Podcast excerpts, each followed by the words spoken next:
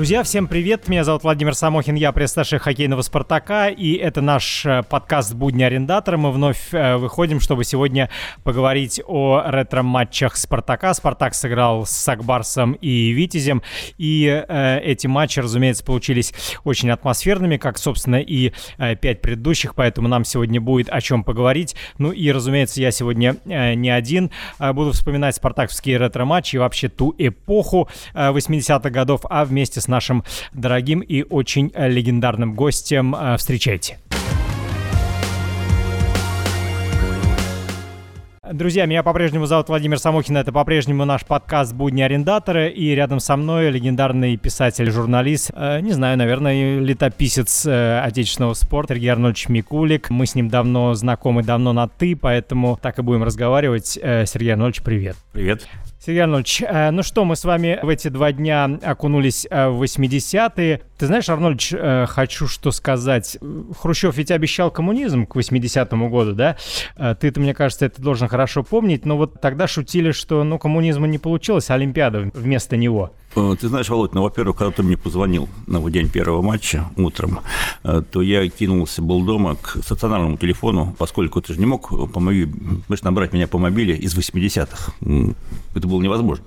Вот. Дело в том, что я как раз заканчивал э, среднюю школу к периоду того, когда Москва кандидатилась и, соответственно, выиграла. И вот эти слова золотыми буквами были написаны, я их сейчас легко процитирую, что партия торжественно обещает, что современное поколение советских людей будет жить при коммунизме. Это было на входе в, в ДНХ на первом павильоне, который назывался э, как раз Советский Союз, а дальше, соответственно, шло по республикам. Вот. Я к чему это говорю? Я там же заканчивал э, среднюю школу, и близко к нам начали строить э, к школе гостиницу «Космос». Тогда слово «отель» мы еще не знали. Вот. Мы знали, что это будет олимпийская гостиница. И произошло очень важное событие, где-то вот, наверное, 77 год. То есть нас, тех пацанов, которые там э, шакалили около автобусов с иностранными туристами к ВДНХ, они часто подъезжали, перестали забирать в милицию, потому что контакты с иностранцами стали как бы разрешены, к ним стали вот готовить э, советскую публику. То есть за то, что ты клянчил жвачку, тебя уже не брали за ухо и не волокли в участок, как-то стало более, как бы сейчас сказали, лояльно. Сергей Иванович, скажи, пожалуйста, вот Москва 1980 года – это абсолютно образцовый город? Да, я, к сожалению, застал ее тоже уж не полностью, потому что меня за две недели до Олимпиады убрали в тот самый олимпийский призыв. Но, видимо, была, ну, не видимо, а точно была разнарядка в Москву разгрузить как можно больше от советских граждан.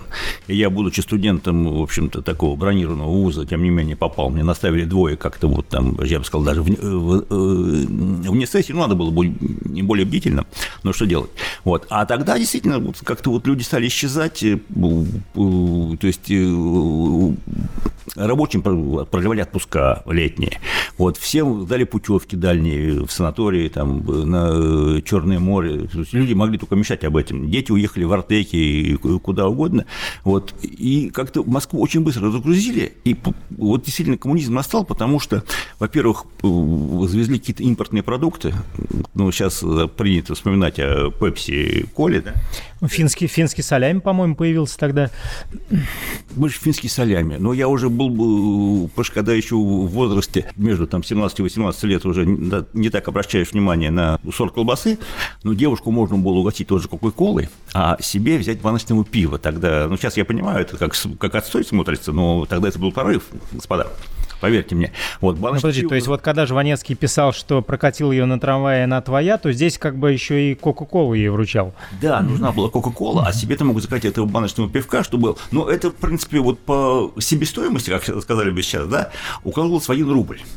Ты брал там его, ну, сначала у родителей в старших классах школы, да, потом уже сам как-то зарабатывал. Вот, то есть рубль стоил кок, э, кок, э, пепси для девушки, Э, банка пива для тебя и оставалось еще на чай официанту. То Скажи, вот пожалуйста, в районе вот... ВДНХ да. можно было посидеть. А, понимаешь, еще важно, что э, советские люди, они же работали. Что Я характерно, имею... да. Взрослые. Поэтому вот территория как раз выставки достижений народного хозяйства, как она всегда называлась, она как раз вот была предоставлена вот таким вот подросткам, вот, у которых имелись средства в районе рубля и выше. Это был очень, период взросления был очень важен перед Олимпиадой. Баночное пиво, которое тогда появилось, э, вкусное, невкусное? Знаешь, во-первых, мы не умели его открывать, а его не умели хранить э, продавцы. То есть оно как-то было теплым, и как вот эту банку не вскроешь, оно выливалось, ну, почему-то вот так вот э, было. И было обидно, потому что там емкость была 0,33, но перед девушкой надо же было шикануть, не открывать же вот эту, как по-жлобски бутылку, то есть бутылки ушли на второй плат, но бутылки, они стоили 37 копеек Жигулевского сами по себе, еще 12 возвращалось за посуду потом, а банку нельзя было сдать. Ну, на первых порах из банок там делали елочные, ну, это уже не лето, но там елочные украшения, копилки, э, домохозяйки делали из них там цветочные горшки, банки были коллекционными, они менялись менялись, хотя они были примерно одинаковыми. В гаражах из них делались там стойки, стенки, э, черт знает что, но это была вот такая вот, вот, сейчас это, конечно, смешно, но это была новинка и диковинка. Э, скажи, пожалуйста, то, что э, Советский Союз э, сгорел на футбольном турнире во время Олимпиады, это как-то, ну, таким пятнышком, да, было на, на Московской Олимпиаде? Ну, во-первых, э, было три поражения в командных видах спорта, очень болезненных, э, и все мужские. Это гандбол, баскетбол и, э, соответственно, футбол. Ну, гандбол чуть меньше, потому что все-таки ГДР там они котировались как серьезные соперники, а Олимпиада баскетбольная наконец была мечтой, потому что не приехали американцы, хотя в 1972 году мы их обыграли. Вот. А футбол ну, был совсем, конечно, ужасом, и спасло только общее количество медалей, которое вписалось в учет, ну и все-таки футбольная бронза, она куда-то делась. Я к тому, что Константина Ивановича Бескова, как неудивительно, оставили. Понимаешь, его сняли в 1964 году за второе место на чемпионате Европы, что называется, турнира среди профессионалов, да, а как он тогда именовался официально Олимпиада среди любителей, э, хотя там, в общем-то, тогда не было ни возрастного ценза, ничего, ну, просто серьезные страны как-то его игнорировали. То есть это, ну, даже если бы не было бойкота, потому что его не было, скажем, в 76 году, да, когда наши заняли э, то же самое третье место, вот, и играли с теми же, в общем-то, немцами, поляками, чехами. Вот, потому что все-таки социализм это был учет, видимо, везде, и там эти медали считались, а западники их не рассматривали. И это вот до сих пор, я когда встречаю моих старых, хороших, проверенных друзей, ну, старых в том числе, увы, теперь и по возрасту, типа там Юрия Васильевича Гаврилова, вот думаю, ну, или там Рианта Досаева, думаю, ну как же так, вот, вы же могли встать в один ряд там с Парамоновым, Яшиным и Симоняном, надо было всего-навсего выиграть, ну, правда, там полтора шага осталось, оставалось, да, то есть полуфинал у, у ГДР и у тех, кто выйдет в финал, соответственно, вот, ну, потому что я знаю, что были уже предусмотрены там людей, соответственно, квартиры, машины, премиальные. Только забей. Да, оставалось, вот, потому что от футбола все это, но общий успех, он как-то вот э, смилостивил руководителей партии правительства, и футбол, в общем, остался не, не в загоне, я бы сказал. Иванович, ну у нас одна из тем а, нашего ретро-матча – это дружба народов. Скажи, пожалуйста, ну вот э, две точки зрения зрения существует.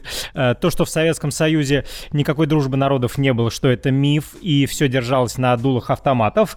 И вторая точка зрения, что нет, на самом деле дружба народов была, и каждый человек э, в каждой из 15 республик э, чувствовал себя как дома. Вот, вот тебе что ближе? Ты знаешь, и та, и другая имеет э, право на жизнь, потому что, например, давай так, э, я скажу, что мой большой во всех отношениях друг Аральдо Сабонис, когда ты его спрашивал, уже очень э, за много лет после распада Советского Союза, вот, ты чувствовал себя вообще представителем чужой страны, играл за чужую сборную, говорит, да что-то никогда. Мы там пацанами, говорит, поехали в Тбилиси играть в какой-то турнир юношеский, вот, тогда были эти легендарные талоны на питание, ты же знаешь, вот, их не хватало, ну, их и даже, так сказать, на, если бы люди играли в хоккей на траве, ну, может быть, шахматистам их доставало, или э, игрокам международной шашки. Вот. А баскетболистам тем более. И, говорит, и мы пошли там куда-то в, в Тбилиси, в какой-то квартал рядом гостиницы, постучались в первую попавшуюся дверь. Нас не только накормили, нам дали с собой, на наши матчи ходили, за нас болели. И он говорит, я говорю, и что ты хочешь сказать? Он говорит, ты знаешь, я вот, если я не представляю себе, чтобы проехали откуда-то, Вот в Литве постучались бы у меня в Каунасе тут где-то к соседям, и они бы целую команду накормили. Я так не думаю. Может быть, дали что-нибудь с собой, но нет. Поэтому, говорит, вот и, это была чудная страна. Сколько, говорит, мы ездили. Это с одной стороны. А с другой, если возвращаясь к Олимпиаде дружбы народов, мне рассказывал эстонский коллега, там же Виктор Алексей Санеев мог стать трехкратным олимпийским чемпионом, единственным неповторимым. И к этому шло, он там уже с этими перебинтованными махелами прыгал-прыгал, но, к сожалению, для него стал только вторым. А первым э, был в итоге эстонский прыгун Як Удмя Э. Вот. И когда он прыгнул, и к нему бежит, там это есть в хронике, эстонский же, соответственно, репортер, арист, микрофон, и первые слова Удмя по-эстонски. Он мне, тут коллега рассказывал, говорит, ну, я что-то сейчас чувствую чувствуешь, вот твоя мечта сбылась как Вот. Тот ему ответил, говорит, знаешь, я до конца не верил, что мне намерят больше, чем Санееву. Это тоже, понимаешь, такой вариант дружбы народов, постраховочный, потому что кто-то должен был кого-то страховать. Главное, чтобы наше тогда называлось. Но хотя по республикам был свой зачет, э, и как Олимпиада, ну, ввиду бойкота, да, э, как спартакиада народов, сколько, кто, что, за этим, в общем, следили очень тщательно, поэтому были все грамоты, награды, ордена распределены. Хорошо, давай к хоккею. Э, вот «Спартак» 80-х, ты, ты, естественно, можешь назвать, я уверен, состав команды по памяти, все звенья, все пара защитников, э, Дорощенко в воротах, Сапрыкин э, второй. Э, Шалимов, Шепелев, Капустин. Да-да-да-да-да. Скажи, пожалуйста, в какой момент времени Спартак все-таки был ближе всего к золоту? Или, или, или рядом, но, но никак? Значит, если вот вспоминать действительно по именам и фамилиям, ну, конечно, у ЦСКА был сумасшедший приоритет, э, и Виктор Васильевич Тихонов э, имел, что называется, повторный карбланш, потому что все-таки вот после времен Тарасова, скажем, ну, да, Динамо, наверное, ЦСКА шли на паритете, ну, в плане забора э, людей в армию, чего уж там говорить, да, а тут, когда было два подряд провальных чемпионата мира, причем э, первый 76-го, это просто так вот звезды сложились, да, ну нельзя, вот, их было два 72-76, когда ввели в порядке эксперимента чемпионата мира после, в Олимпийские годы, и потом их отменили, потому что они ну, не нужны, они совершенно бессмысленные.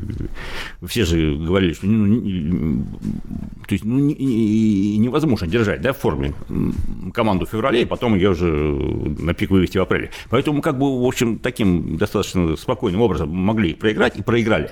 Тем более, что в 1977 году некто Юром Хьюст, вратарь, который ни до, ни после, он ну, чего-то объелся и чудеса творил именно в двух матчах э, с, со сборной СССР. Надо еще напомнить, что был двухкруговой турнир без всякого плей да?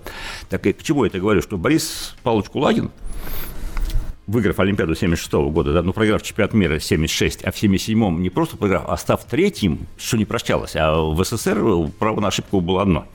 То есть две подряд были невозможны. Вот после этого его отправили как бы такую в легкую восстановительную ссылку в Данию – а потом профсоюзы его оттуда выдернули и сказали, пора принимать «Спартак», потому что вот он после чемпионства 69-го два года без медалей. Э, извини, какого 69-го? 76-го. Да. Вот. И, соответственно, в 79-м Борис Павлович был мобилизован, хотя, насколько я знаю, ему в Дании было совсем неплохо. Вот он так залезал рано, но тем не менее он засучил рукава.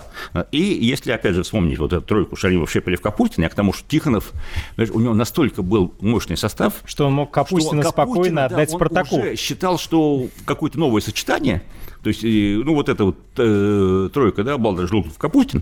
То есть, Жлуктова оставляем, Балдериса назад в Ригу, Капустин забирайте, а я уже у него тут Макаров, Крутов, Ларионов формируется, и остальные варианты у него тоже были. Вот. Э, то есть, Спартак как раз вот, ну, не то, что, наверное, несколько обидно будет, там, по статскому принципу формировался, да, но условно, вот, когда э, э Кулагин взял первым помощником да, Игоря Дмитриева, с которым они становились. Кулагин был э, главным тренером, а Дмитриев капитаном Крыльев Советов, э, выигравшими да, в 1974 году чемпионат СССР, вот, то Дмитриев уже самостоятельно работал в Ижевске. Он привез братьев Харловых. Вот, когда Кулагин спросил, у вас есть там, Игорь, люди, которые перешли в «Спартак», то я тут пока в Дании был, может быть, мы же переросли и Ижевск, а могут себя попробовать на более высоко. Он назвал братьев Орловых. И еще один замечательный хоккеист Варнавский из Усть-Каменогорска был подобран. Тройку, Я хочу, да? кстати, сказать, что ведь э, ну, э, в ЦСКА э, Тихонову помогал Борис Моисеевич Шагас, да, но в «Спартаке» тоже селекция шла, в общем, на, на хорошем уровне. Тоже могли людей вот из провинции-то вытащить очень хороших. Да, и неожиданно те же братья Орловы и Варнавский составили себе вполне конкурентоспособную тройку. Ну, просто уже у Тихонова было, опять же, свое видение, если уже ему Капутин не подходил, вот, то у, у них не было шансов. То есть тогда я к чему веду, что настолько много было классных действительно хоккеистов, причем даже, ну, можно не брать просторы СССР, а где-то вот э, немножко их судить, потому что я не помню, например, э, замечательных, ну, если вот так брать там там Усть-Каменогорск какой-нибудь, там, да, Борис Александрович, который тоже потом, которого из Цисковской опалы Кулагин вытащил в ЦСКА, потому что на него не рассматривали. То есть «Спартак» все-таки формировался по принципу тех, кто не нужен там.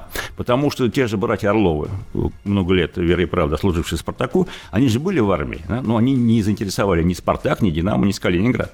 Вот. Это очень важный момент, что все равно вот «Спартак» не мог... Э, вот, э, это было право третьей ночи. Потому что ну, я, например, помню сборную э, вот, э, там, молодежную, да, 78-79. ЦСКА берет Макарова, Динамо берет Шкурдюка. Вот. И, кстати, братья Орловы играли с Фахрудиновым, а, которого взял «Динамо», тогда еще в тройке в Ижевске.